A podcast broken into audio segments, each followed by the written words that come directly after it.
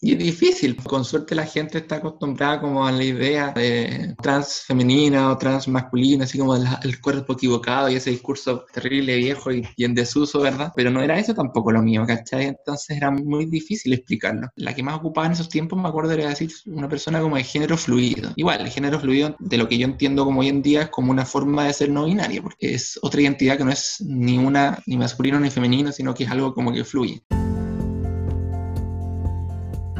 Acabas de escuchar a Chris Córdoba Durán hablar sobre sus experiencias compartiendo su identidad trans no binaria. Bienvenidos a un Gay en Chile podcast, una historia difícil de contar. Entrevista a Chris Córdoba. En este episodio, Chris nos deja interesantes reflexiones sobre la importancia de los medios de comunicación y la cultura para lograr cambios en la mente y corazón de las personas. Cómo enfrentar el constante cuestionamiento y el agotador ritmo de vida del activismo. Si te gusta este episodio, suscríbete, dale 5 estrellas, compártelo, comenta y no te olvides de seguirme en Instagram, Un Gay en Chile Podcast. Además, les contaré sobre mi semana, mis reflexiones respecto al trabajo e intentar hacer demasiadas cosas, todas hacerlas bien. Por último, les comparto mis sugerencias, conocer al grupo Neutres Chile en redes sociales, el episodio Crash Course on Dr. James Barry and Victoria's Transgender Archives del podcast The Secret Life of Canada de CBC Podcasts y la serie de videos de YouTube de Tinder Inclusivity. Aquí comenzamos.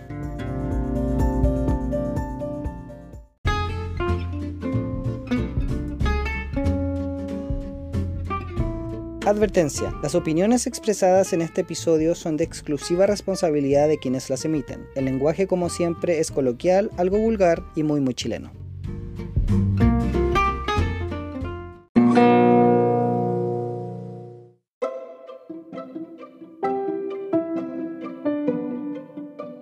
Actualidad. Esta semana ha sido también de locura. Anoche dormí solo 4 horas. Me dormí tarde y desperté a las 3 de la mañana, para volver a dormirme a las 4 y despertar a las 6. Estoy cansado por falta de sueño, pero peor aún es la falta de ejercicio. ¿Se acuerdan lo orgulloso que estaba de mi entrenamiento y baile? Nada, ya no he podido organizarme para hacerlo. Siento que el trabajo me está consumiendo demasiadas horas extras, aparte de las horas lectivas o frente a la pantalla, que ya son demasiadas. Necesito buscar un equilibrio. Les pido disculpas por el atraso del episodio, pero aprovecharé poder dormir más, ya que hoy son las casi las 2 de la mañana y quiero dormir hasta tarde. Podría hacerlo mañana. Les cuento que este fin de semana estuve muy nostálgico y con pena. Tampoco tenía ánimos de avanzar en el podcast. Escuché algunos episodios de podcast que no había escuchado e hice una entrevista que no sé si podría publicar, pero que sí me dejó pensando mucho. Pensaba y me culpaba por tener pensamientos egoístas respecto a las personas que están a mi lado y también en que debería quererme mucho más. No puedo exigir el cariño y amor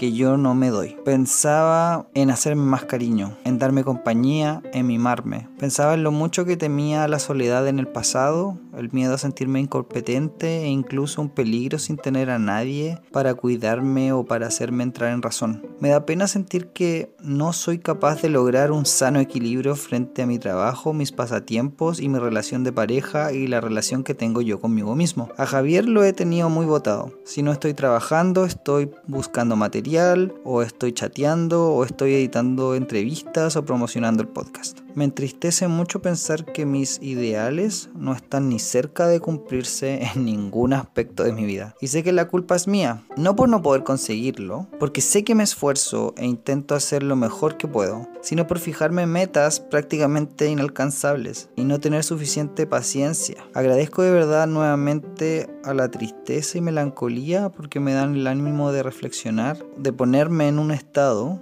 donde las ideas fluyen y mi lápiz comienza a registrar mis pensamientos tan rápido para que estos no se escapen. Ocupado y cansado no puedo sentarme a dejar fluir las ideas. En una nota mucho más positiva, en Grindr contacté a un chico que escuchaba mi podcast. Fue demasiado emocionante leer y escuchar que alguien me encontró y que está escuchándome y que encuentra las historias y las entrevistas un aporte para él y para las demás personas. Me prometió publicitar el podcast y que le sorprendió mucho darse cuenta cuánta gente no sabe que es un podcast. A mí también me sorprende. Otra cosa positiva, ego, mi gran ego. Hoy googleé mi nombre y vi que estoy recomendado en un blog para quien quiera escuchar podcasts LGBT chilenos. Para mí, todo un honor. Escuché algunos de los otros podcasts y me siento un bebé al lado de ellos, pero estoy contento y tranquilo. No quiero perfección, quiero realidad. Y sé que hasta ahora nada ha sido más real que la dificultad de avanzar en todas las áreas que quiero ahora. Necesito prioridades y decir que no. Esa será mi principal tarea ahora en adelante.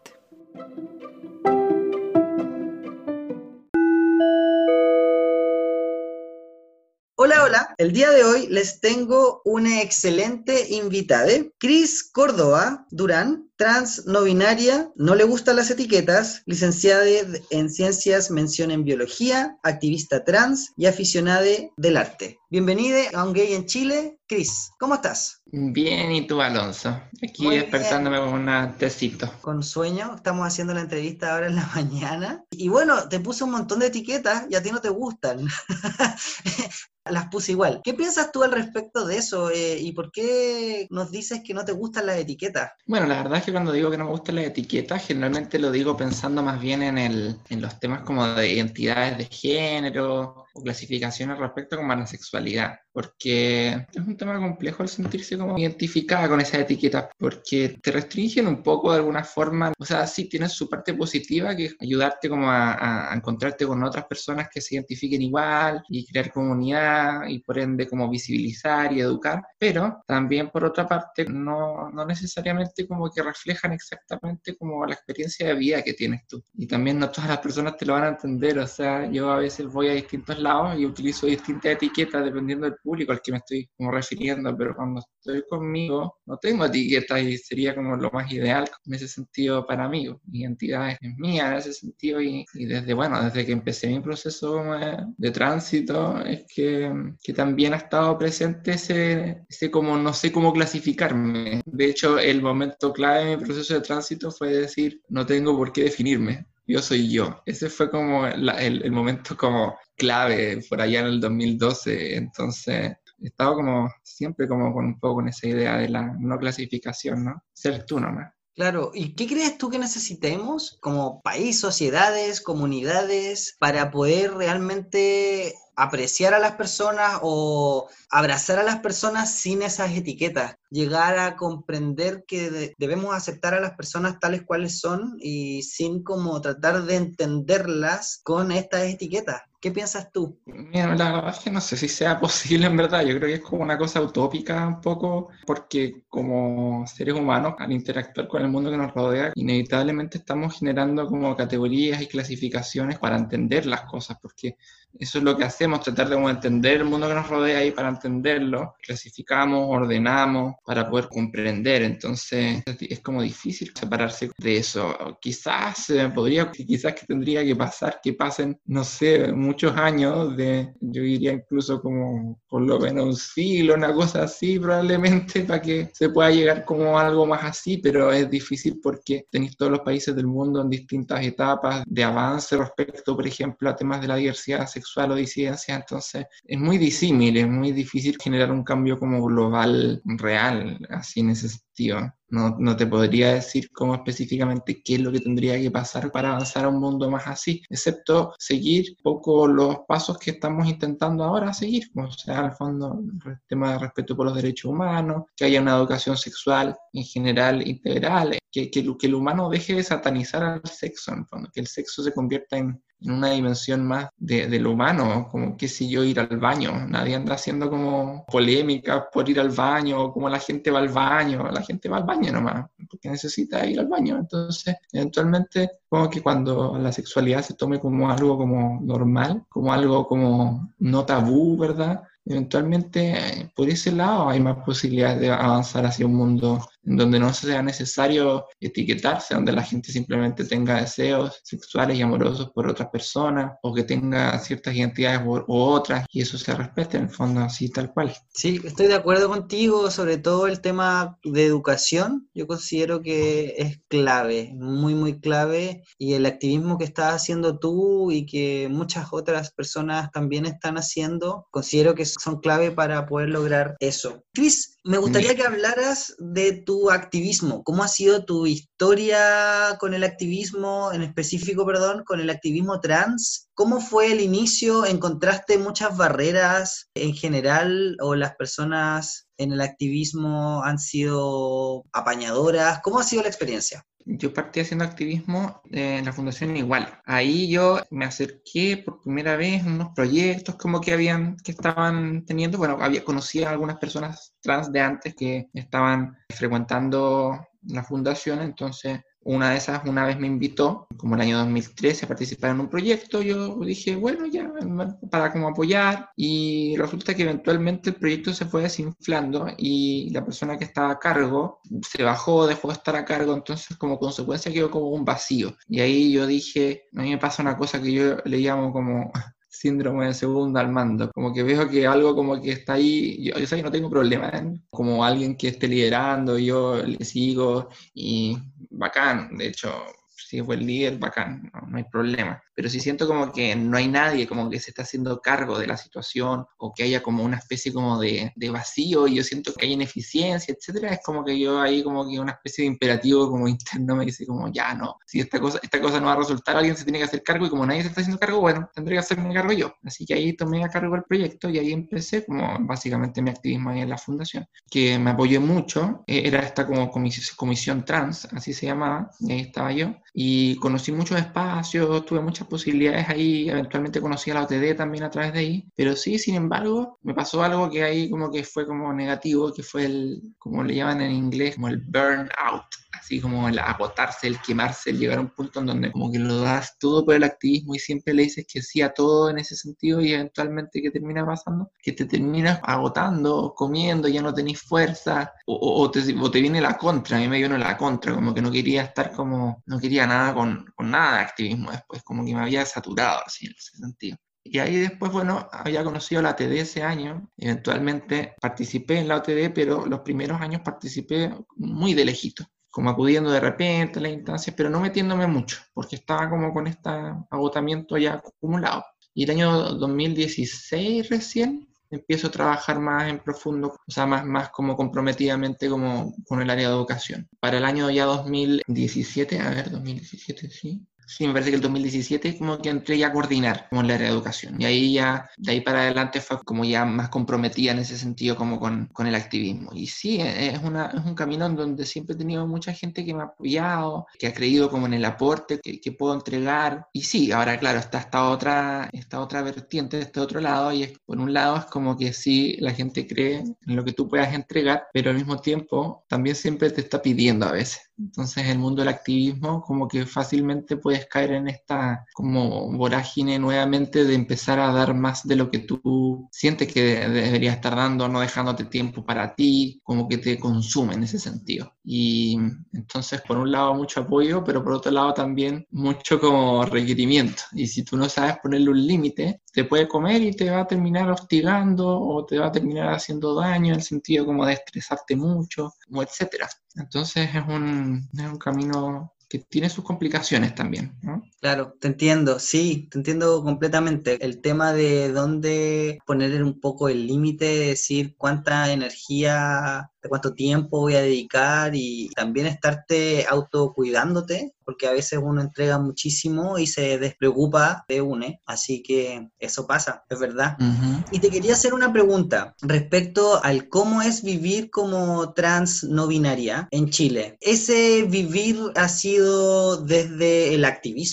o también lo viviste sin estar en el activismo? No sé si me explico, como que el activismo te ayudó a conocerte más o en realidad tú al conocerte más dijiste quiero ser parte de este movimiento, quiero ser activista. ¿Cómo ha sido la experiencia? Mira, la verdad es que ha sido más bien como algo vivencial, como te lo explico. Yo como que te dije que tuve esta relación y como que hice la parte como más importante de mi tránsito cuando estaba viviendo en el extranjero. Yo fui a trabajar afuera y estuve un año trabajando en Australia y cuando volví, bueno, hice mi tránsito como, o sea, hice como la parte más importante como de este proceso allá y una de las cosas más importantes era como te había dicho, esta sensación de sentirme yo nomás. Siempre estaba con el cuento de cuando me voy a definir, cuando me defina voy a hablar con mis papás, cuando me defina voy a hablar con el mundo, pero nunca me definía y finalmente dije, ¿por qué tengo que darle explicaciones al resto de lo que soy? Yo soy yo nomás, estoy feliz así como soy y además el inglés ayudaba mucho, porque el inglés es un idioma muy, o sea, muchísimo más neutro en términos de género que el castellano. Como consecuencia, entonces, era súper fácil para mí, como era yo nomás y la gente se refería a mí como Chris y no indicaba género en ningún minuto. De vez en cuando aparecía algún marcador de género, pero esas cosas me, me ayudaron a sentir, por ejemplo, si había que elegir, me sentía a veces más representada por el marcador como femenino pero en general como que prefería como que no, me era muy cómodo que nadie me dijese como nada en ese sentido. Entonces cuando volví acá ya empezaban las complicaciones porque era como, te digo él o te digo ella. no sé, como que dependía de las personas, había personas que me acomodaban, que me dijeran él o ella, otras personas que, que me acomodaban lo contrario, otras personas que era como, no sé, dependía del día, como que a veces me decía de una forma y yo era como, mm, no, a veces me decía de otra y también era, mm, tampoco. Entonces era como súper complicado vivir esa como no binariedad. También me costó al fondo cuando tenía que explicarle a mi mamá y mi mamá me preguntaba, bueno, ¿qué quiere? Y yo como que trataba de explicarle y y es difícil, porque en fondo, no sé, pues con suerte la gente está acostumbrada como a la idea en esos tiempos, ¿verdad? La de trans femenina o trans masculina, así como el, cuerpo equivocado y ese discurso terrible, viejo y en desuso, ¿verdad? Pero no era eso tampoco lo mío, ¿cachai? Entonces era muy, muy difícil explicarlo. De hecho, tan difícil fue que en un principio, como que estando como en la OTD, lo único, los referentes que tenía más cercanos eran personas trans, entonces al final era como, bueno, entonces supongo que tendré que hacer mi tránsito, tendré que empezar con hormonas, no sé, pero como que me sentí como que de repente, como que estaba caminando por ese sendero, pero me preguntaba, ¿pero es realmente esto lo que quiero? No sé, creo que no, no sé. Entonces era como súper complicado porque no, es que la gente en la OTD me estuviera binarizando, no es que la sociedad me estuviera binarizando, no era como que yo me estaba binarizando, era como una, una mezcla en fondo de todo. Obviamente nadie está ahí como tratando de convencerte de, es como lo que uno ve en su contexto y intentáis como encajar en el fondo. Y finalmente como que empezaron a aparecer otras personas en la OTD que empezaron a ocupar este concepto, ¿verdad? Este nuevo binario. Y ahí como que empecé como a, me empezó a hacer como más sentido. Pero al mismo tiempo, como yo venía como de esta historia de no clasificarme, de alguna forma incluso también como llamarme, ponerme otras etiquetas como que tampoco me fue como acomodando. Y de hecho yo creo que por eso también he pasado por varias etiquetas, como que bueno, eh, la que más ocupaba en esos tiempos me acuerdo era decir una persona como de género fluido. Igual, el género fluido de lo que yo entiendo como hoy en día es como una forma de ser no binaria, porque en el fondo es otra identidad que no es ni una, ni masculino ni femenino, sino que es algo como que fluye. Pero aún así también, porque sentía, como te decía, esto que te contaba, como que eran etiquetas como creadas como por otras personas y de que para mí la verdad es como que no recogían 100% lo que significaba mi experiencia, es como que la explicaban en un porcentual, pero no la explicaban 100%, ¿me entiendes? Entonces por eso mismo no me gustaba, siempre había algo que me incomodaba como usarla y que hasta hoy en día me, me incomoda un poco usarlas también, pero entonces por eso mismo como que ha sido como complicado el tema de lo no, de lo no binario como vivencialmente como para mí. También por otro lado, como claramente mi expresión es más bien femenina, aunque a veces también tiene sus tintes masculinos, también era difícil con las mismas personas no binarias. Me, pasó que, por ejemplo, algunas veces me estuve enterando, por ejemplo, de cosas que otras personas no binarias decían de mí, así como, era en verdad muy binaria. No era en verdad no binaria. Y era como, yo decía, pero, o sea, se supone que la esto tiene que ver con la identidad de género. No es como necesariamente que yo me tenga que vestir ambiguamente para ser no binaria. O sea, se supone de que una cosa es la identidad no binaria, masculina, femenina, y la otra cosa es la expresión que puede ser masculina, femenina o andrógena. Entonces, no todas las personas no binarias tienen que ser andrógenas como en su expresión. Me, daba lata porque sentía como que era gente que ni me conocía y estaba cuestionando mi identidad por cómo me veía en ese sentido por fuera, pero cómo me sentía, no había conversado con, con ellas en el fondo. Y con respecto como a hacer activismo particularmente como por, eh, como por lo no binario, mira, la verdad es que me pasa de que tengo como algunos temas con... A ver, ¿cómo te explico? yo partí como súper como un poco como normativa, en el sentido como que intentado siempre, como siempre estaba tratando como de hacer cosas por el lado de la educación o difusiones, como que inevitablemente tenemos como miedo, ¿verdad? Y yo inicialmente también tenía miedo de hablar mucho de lo no binario, ¿por qué? O de mi experiencia propia, ¿por qué? Porque sentía que la gente iba a llegar y a decir como, ah, pero ¿qué es esa cosa? Es como un invento, ¿verdad? Entonces como que se iban a tomar menos en serio el tema de las identidades de género, ¿me entendí? Entonces me acuerdo que al principio yo decía así como, no sé, pues, cuando estaba haciendo la identidad de género, yo decía como, sí, yo soy trans, femenina, ¿verdad? Y nunca llegué así como a contar una historia falsa de mí, así como, sí, siempre me sentí mujer y toda la weá, Pero igual como que tenía que adoptar un poco ese rol, ¿me entendí? ¿Por qué? Porque me daba el miedo de que yo fuera a esos espacios y dijera, no, pero mira, tú también puedes tener una identidad que no sea ninguna de las dos, no necesariamente tienes que haber tenido la, la misma historia de tránsito, no necesariamente tienes que haber sentido toda tu vida así desde que eras como guapa trans. Entonces yo sentía como que si agarraba ese discurso, ¿qué iba a pasar? Que la gente iba a empezar a tomarse menos en serio esto. Entonces tenía susto. Eventualmente con el paso del tiempo, claramente he ido aprendiendo más, aprendí mucho de historia también, y con ese,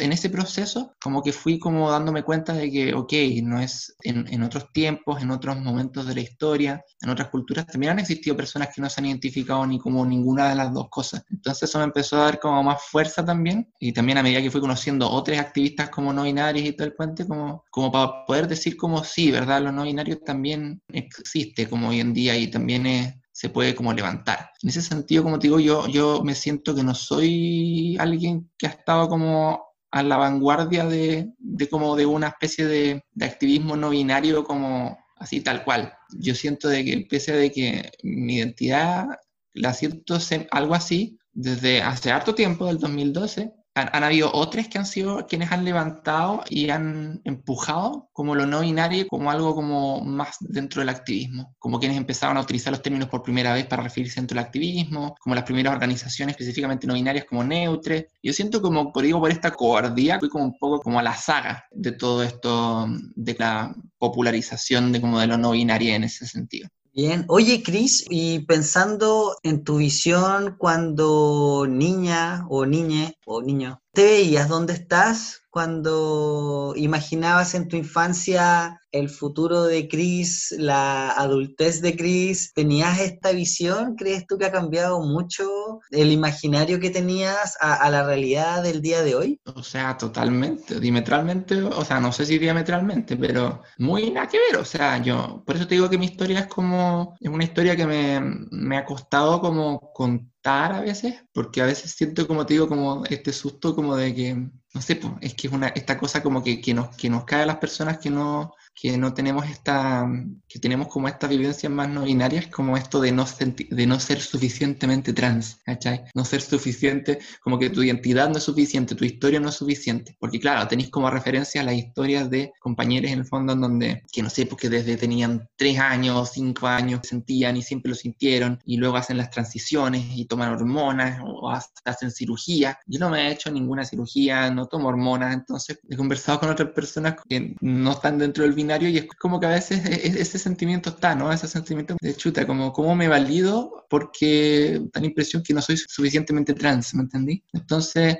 mi infancia, por ejemplo, yo no tuve nada de esas cosas. Como que, no sé, pues lo que más recuerdo es como un par de veces haber como utilizado una malla de gimnasia como de mi mamá y que me retaron así mucho y yo no sé si como en eso como que me fui para adentro o qué, pero yo no, no, recuerdo haber tenido como sensaciones así como de, uy, ¿qué pasa con mi género? No, yo era como un, niño y estaba bien siendo niño. Tuve mis experiencias ahí sexuales, pero, pero en general me atraían más las mujeres. Y yo me acuerdo que, no sé, me acuerdo que una vez fui como un taller de cómics y nos hacían este ejercicio, así como dibujarte como un personaje de cómics, así como serías tú en el futuro y la cosa así. Y claro, sí, yo siempre me dibujaba así, como que mi sueño era tener como un candado de barba, así, yo quería tener un candado de barba así bacán, pero en verdad a mí nunca me salió mucha barba, entonces de hecho justamente eso era como un poco frustrante. Yo estaba muy en el metal, me imaginaba después como en los tiempos más avanzados como una especie de viajero, un explorador, no sé, así como una especie como de un nómada, medio como post-apocalíptico, artista, fotógrafo, dibujante bacán, porque yo le hago todas esas cosas. Entonces era como mi sueño, así como mi proyección. Entonces, claramente, una vez que empiezo este proceso como de exploración, me empieza a cambiar todo eso, porque empieza a aparecer este lado femenino que estaba como haciendo el quite. Y cuando,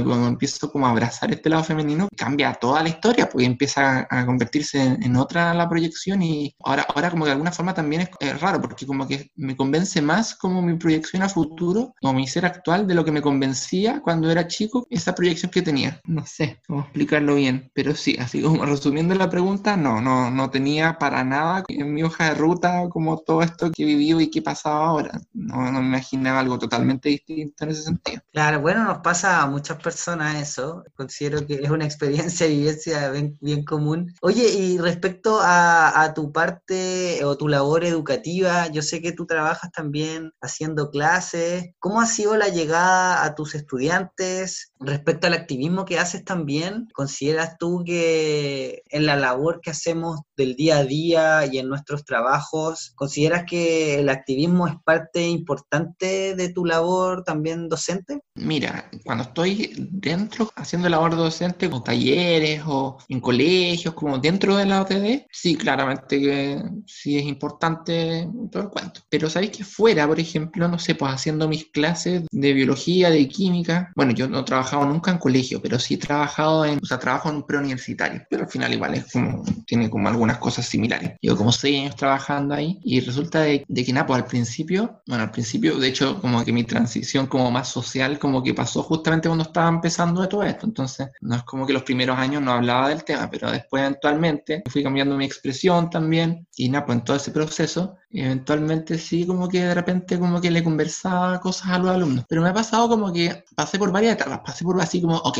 es como que tengo que visibilizar esto. Entonces llegaba así a la sala de clase el primer día y era como, hola, mi nombre es Chris, voy a ser su profe, soy trans, bla, bla, bla, y como que hacía toda la cosa. Pero eventualmente, no que digo que me pasó lo mismo que me pasó también en ese principio de mi tránsito, donde como que de repente en un minuto llegué y dije, ¿por qué tengo que darle explicaciones al resto de quién soy? Como que ahí empecé a cambiar como mi switch. Entonces, en vez de mencionar el tema, o hablar del tema, yo dije, mi forma de hacer activismo en esta sala de clase va a ser, hola, o sea, no diciéndolo, pero soy una profe trans, ¿verdad? O bueno, ni siquiera me pongo etiqueta porque es como que, bueno, me ven llegar como me ven, me tratan en femenino, yo me trato en femenino y hago clase y eso, y les cuento del átomo y hablo de los ecosistemas y hablo de, qué sé yo, del sistema inmune, etcétera, pero no, o sea, y si viene en algún minuto un tema en donde quizás se habla de sexualidad o, por ejemplo, se habla de aparatos reproductores cosas así, sí, ahí me toma un poco más el tema, pero nunca con un ánimo como de, de como te digo, de de cómo meterles el tema del activismo, porque a ver, esto también se cruza con esto como que te digo de, de que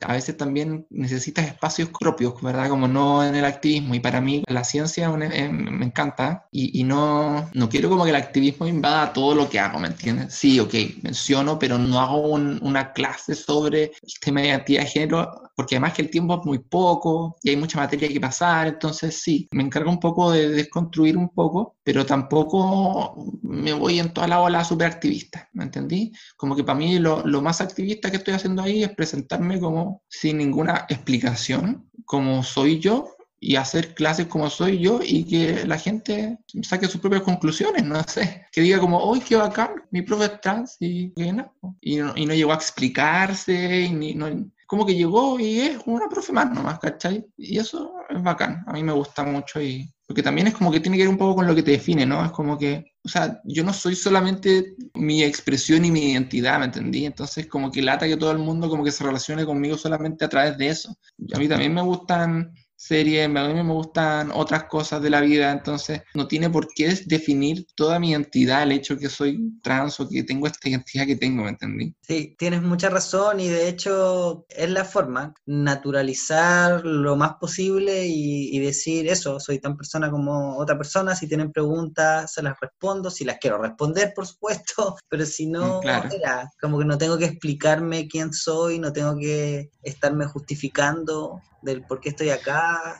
Si al final eres competente, etcétera. Claro, igual ahí, por ejemplo, yo creo que también son etapas, o sea, yo en ese sentido valoro caleta también la gente que lo hace, y en ese sentido a nuestros escuchas que haya alguien que esté así, genial, maravilloso, yo encuentro que es genial, yo también lo hice en un tiempo, pero, pero no sé, todas las personas somos distintas, y yo llegué a un punto en donde me agoté un poco a hacerlo, entonces prefiero no hacerlo, yo llego, no me explico, no necesito como que siento que tenga que explicarme, pero, pero sí puede ser importante en algunos momentos y en algunos espacios, entonces para quienes sean, voy a pecar de la vejez, para quienes sean más jóvenes o estén como mucho más arriba de la plata empoderadas con ese, háganlo genial. Mientras sea algo que, que sume como para nuestras luchas y nuestras comunidades, genial. Súper bien. Oye, me acuerdo que al principio de esta conversación, de esta entrevista, me dijiste que una de las cosas necesarias son una educación sexual integral no sexista. ¿Qué cambios crees que son necesarios para lograr un cambio cultural donde podamos generar una sociedad más inclusiva. ¿Qué cosa o qué pilares o qué aspectos fundamentales crees tú que son necesarios para lograr esto? Mm, a ver, claramente no es solamente una cosa, tienen que ser varias cosas. A ver, como que tengo como la siguiente imagen en la cabeza. Imagínense como, imagínate que hay como una, una red con varios puntos. Imagínense un cuadriculado con varios puntos. Y si yo quiero avanzar uno, tomo uno, lo tiro y lo, y lo, voy jalando hacia arriba. Imagínense que voy como jalando como hacia arriba. Los otros puntos van a jalar hacia abajo. ¿Mm? A ver, aquí cómo, cómo explico. Es como que ok, tú puedes avanzar en educación. Exactamente. Como una, como una, tela que se está deshilachando, por decirlo así. Entonces, como que si tú tiras para adelante, por ejemplo, educación y avanzas en esa educación y tienes como todo esto de la educación sexual integral, como y lo avanzas, claramente que también hay otras cosas que te van tirando para atrás, por ejemplo. Ok, vaya a ser más inclusive o más educada como por esto, pero por otro lado sigue estando la tele, por otro lado, o los medios en general, sigue estando la influencia de la familia, sigue estando la influencia de otros amigos o otras personas que no han estado prestadas a la misma sensibilización. Entonces, vamos, todo eso tira como para abajo el esfuerzo. Entonces, en el fondo, como que se me ocurre que la única forma como de, avanzar es como no solamente tirando para arriba uno de estos puntos, sino como que avanzando varios, cosas de que de minimizar como el, el retroceso, el retroceso que están generando los otros puntos, ¿no? Entonces, por ejemplo, claramente sí, la educación sexual integral tiene que ser un punto, pero no puede ser el único. Entonces uno podría preguntarse, bueno, ¿en qué otro punto de la sociedad podemos influir como para generar este avance? Porque ya que este no es el único, hay que ver qué otra cosa puede ser. O sea, yo creo que, mira, los, sí, las leyes son importantes, pero como que las leyes, lamentablemente, cuando la gente no cree mucho en ellas, a veces pueden tener bastante menos impacto de lo que uno le gustaría. Es como que, por ejemplo, no sé, pues si tú tienes leyes como que protegen a las diversidades o a las disidencias y tienes, por ejemplo, un, país lleno de, de, fundamentalistas, claramente que en la praxis no, no, quizás no va a significar tanto. Sí, puede que ponga un límite básico que va a ser como intransable. Ok, si haces esto, puede estar penada por la ley eventualmente. Pero sí, en el fondo tiene que haber, obviamente, también, no solamente las leyes por sí solas no sirven, la educación sola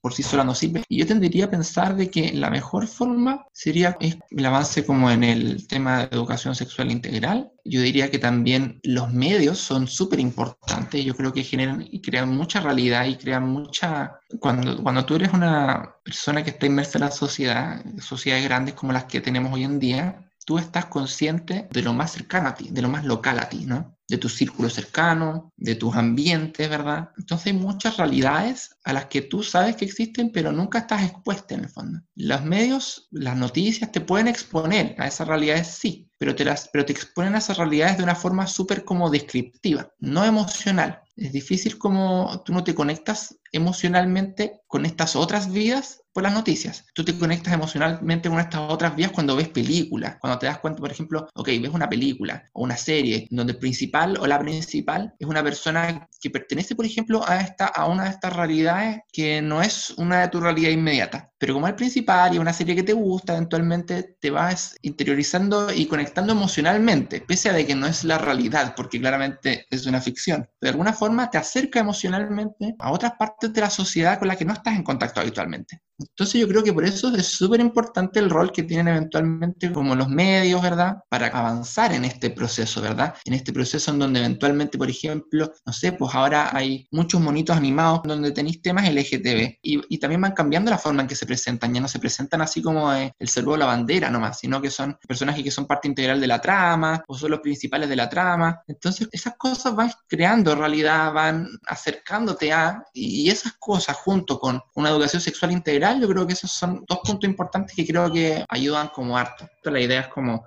avanzar en todo, o sea, en leyes, en representación de los medios, en cómo se hace en educación, inclusión, para como poder como generar estos cambios. Pero eso es como si tuviera que elegir yo dos. Oye, Cris, ¿y banderas de lucha que consideras en especial para las personas trans y no binarias hoy en día o las banderas de lucha que Chris tiene hoy en día? Bueno, mi bandera de lucha principal hoy en día sigue siendo la educación. Creo que es una cosa, o por lo menos para mí, parecer como una de las esenciales en cualquier proceso de cambio social que queramos como realizar, como educación y sensibilización. Sigue siendo, como te digo, como esa mi bandera de lucha como principales, en dos aspectos, generalmente como uno em, en lo que es como educación fuera de nuestras comunidades y dos, educación como dentro de nuestras comunidades, o enseñándole, por ejemplo, o discutiendo con, abriendo más espacios dentro de gente de la comunidad, por ejemplo, para tratar temas que usualmente no son tan tocados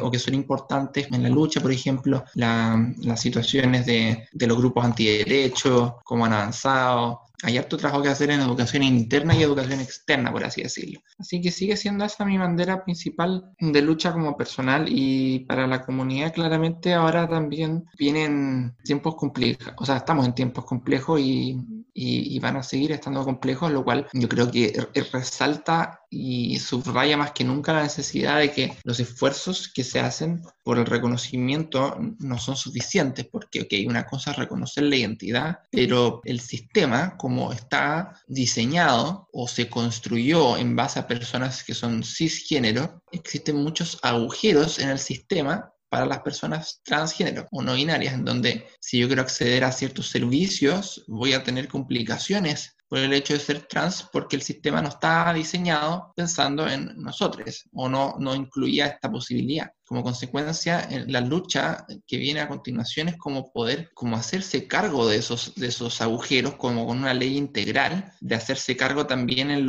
en los agujeros, por así decirlo, sociales que quedan, no solamente en términos prácticos hay problemas para acceso a salud u otras dimensiones, sino que también hay problemas sociales todavía. Ok, se reconoce la ley, se reconoce la identidad como algo formalmente, pero aún así todavía existen los prejuicios, todavía existe la precarización de nuestra población, más ahora todavía en el fondo, y esos, esos problemas quedan mucho más en evidencia con todo lo que estaba pasando últimamente. Como consecuencia, una de las luchas más importantes, yo creo, eventualmente, bueno, en verdad todas las luchas son importantes como con respecto a eso, pero va a ser como luchar como por una ley integral, por ejemplo, en términos como legislativos, y en términos sociales, como hacerse cargo también o, luchar porque, porque hayan iniciativas también de parte de, los gobiernos e instituciones que, que, se hagan cargo también o que puedan colaborar a, superar la precarización o a mejorar la, la, situación de precarización que vive nuestra comunidad como actualmente. Bueno, históricamente, la verdad. Así que esas son como dos luchas importantes. Una ley integral en términos como más legislativos, en términos más de acciones sociales, de medidas sociales. Paliación de la precariedad va a ser importantísimo para, para nosotros. Ok, Cris, ¿hay algún mensaje que te gustaría dejar a las personas que te están escuchando, las personas que te estamos escuchando? ¿Qué, qué mensaje le gustaría, te gustaría que se quedaran? Bien, yo creo eh, para todos que este vivimos un minuto muy complicado, ciertamente, pero que también nos presenta muchas oportunidades. Yo sé que la conectividad de nuestra comunidad no necesariamente es la mejor en términos como de acceso a Internet y cosas así, pero por lo menos dentro de nuestro círculo lo más posible es que si no nosotros, alguien tenga acceso a estas herramientas y creo que es un momento muy bueno para poder entablar relaciones que van más allá de lo local. Cuando uno vive, o sea, en situación no de pandemia, tú con quién te relacionas usualmente, con gente de tu círculo cercano, ¿verdad? Tu gente como más cercana o de quizás una u otra comunidad en línea, quizás de apoyo, pero generalmente suelen ser de carácter más bien local. Y, aunque hay algunos contactos no locales, regionales o internacionales, suelen ser usualmente menos, o los pescamos menos porque no están, son como más ajenos a nuestra realidad como directa. Pero hoy hemos visto y se siente de que hay una, hay, hay una posibilidad de, de, generación de vínculos y, y redes que van mucho más allá de lo local, porque, ok, ya no te estás viendo con tu gente local, te estás viendo solamente con gente por internet, entonces verse con alguien que vive a, qué sé yo, a, a un kilómetro por internet al final es lo mismo que, en, términos prácticos, termina siendo lo mismo que verse con alguien que vive en Punta Arena por internet. Entonces al final es como que se, la distancia ya no importa, ya no importa tanto. Entonces tú puedes generar vínculos y redes ahora con gente de, de, todas las regiones de Chile. Puedes generar vínculos con países de toda Latinoamérica o de todo el mundo incluso.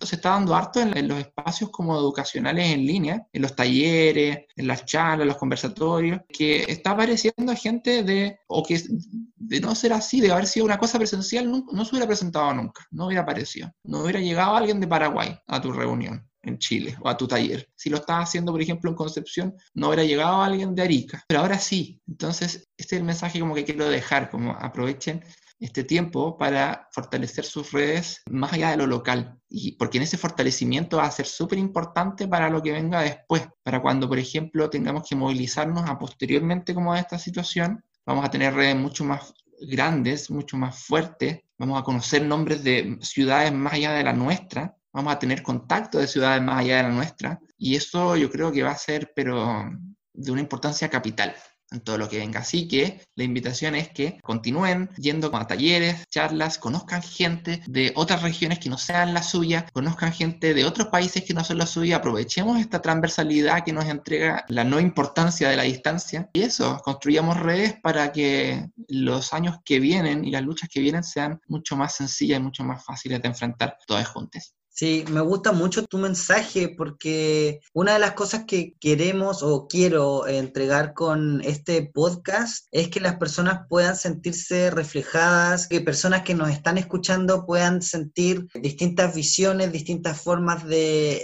vivir la vida, distintos testimonios, experiencias y conectarse con ellas, conectarse con estas personas que como dices tú normalmente en nuestra cotidianidad, en nuestros círculos donde nos movemos, quizá nuestro estudios, trabajo, familia, amigues. No vamos a tener la posibilidad de conocer todas estas historias quizás, pero el estar en esta cuarentena nos obliga a conectarnos a través de internet y de esta forma y esperemos que podamos usar, sacar provecho de esto. Así que me encanta tu mensaje, Cris. Cris, estamos llegando al fin de la, de la entrevista. No sé si hay algo que se nos haya olvidado mencionar o recalcar de nuevo, algo en el tintero estamos bien? Em, no, yo creo que está bien. Es como para dejar ese mensaje final como fuerte y claro. Dejar hasta aquí para que no pierda la fuerza ese mensaje, ¿no? Entonces, Chris, estoy muy agradecido por tu tiempo, por tus palabras. Muchas gracias por, haber, por haberme dado la oportunidad de haber conversado contigo. Y bueno, yo espero que estemos en contacto para quizás alguna colaboración o que podamos hacer algo en conjunto.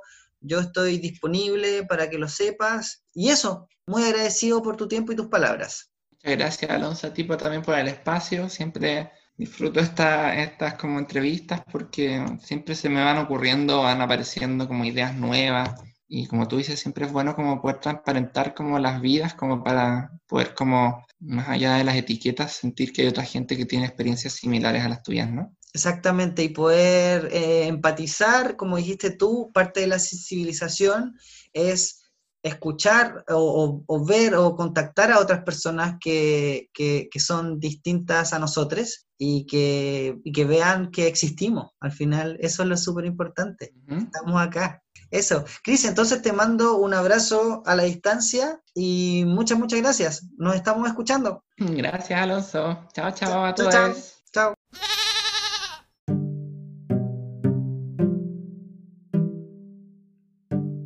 Reflexiones. La importancia de la sensibilización y la cultura medios. Chris me ha dejado muchas reflexiones que valen la pena retomar, pero en especial la que habla de la sensibilización es muy importante. Es un poco parecido a lo que trato de hacer con mi podcast. No saco nada con gritarte y decirte, escúchalo, ahí está la información, si es que primero no logro que conectes conmigo y con mis invitados. Es muy cierto que hoy en día manejamos muchísima más información que nunca, gracias a los avances de movimientos internacionales de los cuales Chile también es parte. Hemos podido ver avances importantes en despatologización, leyes de no discriminación, reconocimiento de identidades y formación de familias homoparentales y lesbomaternales. Sin embargo, muchas de estas leyes, como nos dice Chris, son letra muerta si las personas no logran comprender el trasfondo de estas mismas. Por eso creo que mi misión sigue teniendo muchísimo sentido. Tampoco significa que me sienta el pionero o el único, el indispensable o un mártir, para nada. Pero sí me pasa que al editar las entrevistas, al escuchar 3, 4, 10, 20 veces las palabras, se me graban de una manera que no creo antes lograba. Yo sé que este podcast es amateur, tiene muchas falencias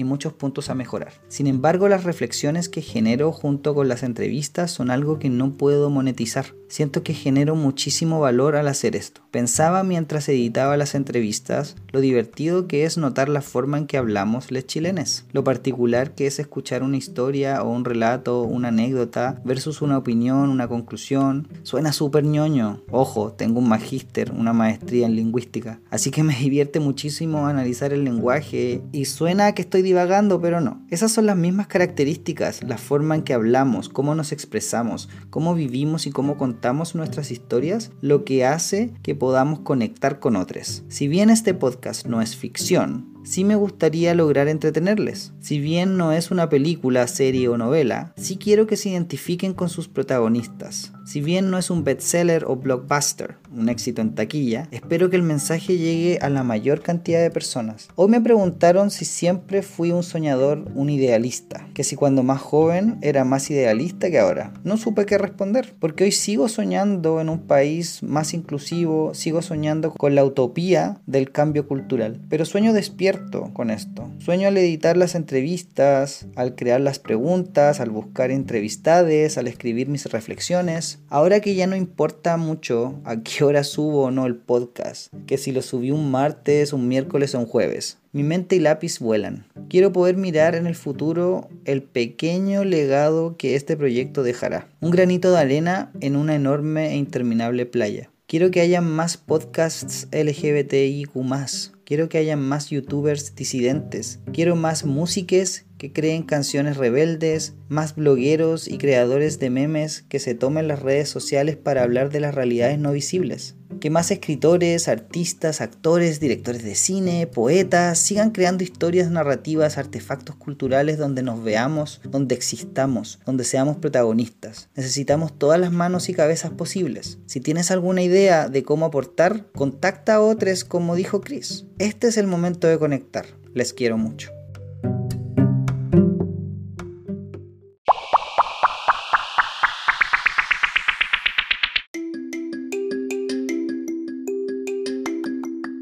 Tips y sugerencias, nuevamente, difícil encontrar tips y sugerencias cuando no tengo tiempo de realmente investigar mucho que no tenga que ver con mi trabajo. Sin embargo, les quiero recomendar algo que lo más probable les he recomendado anteriormente. Como esta es la semana de la visibilidad no binaria, les recomiendo seguir a una agrupación chilena no separatista donde identidades no binarias, binarias e inclasificables comparten. Neutres Chile para que puedan conocer, compartir y conectar con personas de diversas identidades y puedan comprender de muchísimo mejor manera lo que es vivir como no binaria. Entonces en Twitter, Instagram y Facebook sigan o contacten a Neutres Chile. Hacen una pega muy bonita y muy interesante. Ahora esta sugerencia viene de nuevo de mi trabajo.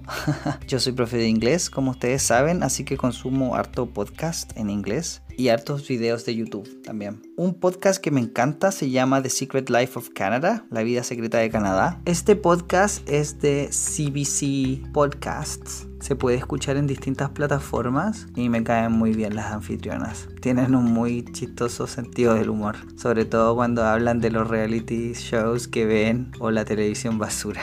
Me encanta porque las anfitrionas de este podcast son mujeres diversas, una afrocanadiense y una persona de las primeras naciones o aborigen de Canadá. El episodio que les quiero recomendar se llama Crash Course on Dr. James Barry and Victoria's Transgender Archives. Este episodio habla sobre cómo es que se piensa a las personas trans y no binarias que vivieron antes de que existieran esta terminología. Habla sobre la gran colección de archivos sobre vidas trans y no binarias en la Universidad de Victoria en British Columbia, Canadá. Un episodio muy muy interesante ya que conocer la historia es algo interesante de los términos también que si lo pensamos el nombre o la terminología es bastante moderna pero por supuesto las vivencias son históricas. Por último,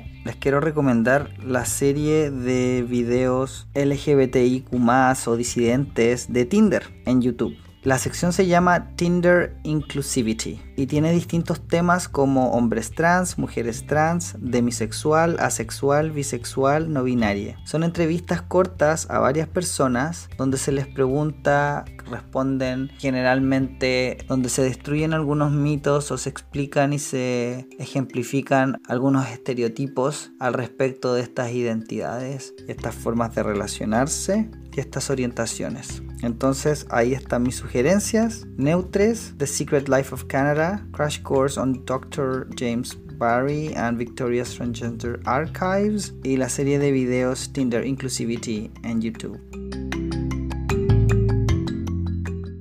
Oh, thank you. En el próximo episodio, cuando todavía no sabía que no me identificaba ni como, ni como mujer y estaba aproblemado con el tema de mi orientación sexual y vi infinitos. Yo creo que hay más de 500 videos de salida del closet en YouTube. Ahí encontré a muchos youtubers que hasta el día de hoy veo y que gracias a ellos salí del closet como gay. Yo en verdad como que desde chico nunca me sentía parte, especialmente con los hombres, como que me siempre sentí rechazo hacia el grupo de los hombres, siempre. Y como una parte de mí, como que nunca se identificó como, como hombre, onda, cuando decían, no sé, estamos en educación física, como vayan los hombres para allá, como que no me sentía llamado a ir para allá. Así, como así de básico, siendo chico, ¿cachai? Me interioricé más en el pensamiento y me di cuenta que efectivamente, y como que no me identifico como hombre, pero tampoco me identifico como mujer, como no soy, no me identifico trans, pongo persona, no pongo hombre, mujer o... No, pongo persona. Siempre, pongo, siempre persona. Es lo que uso.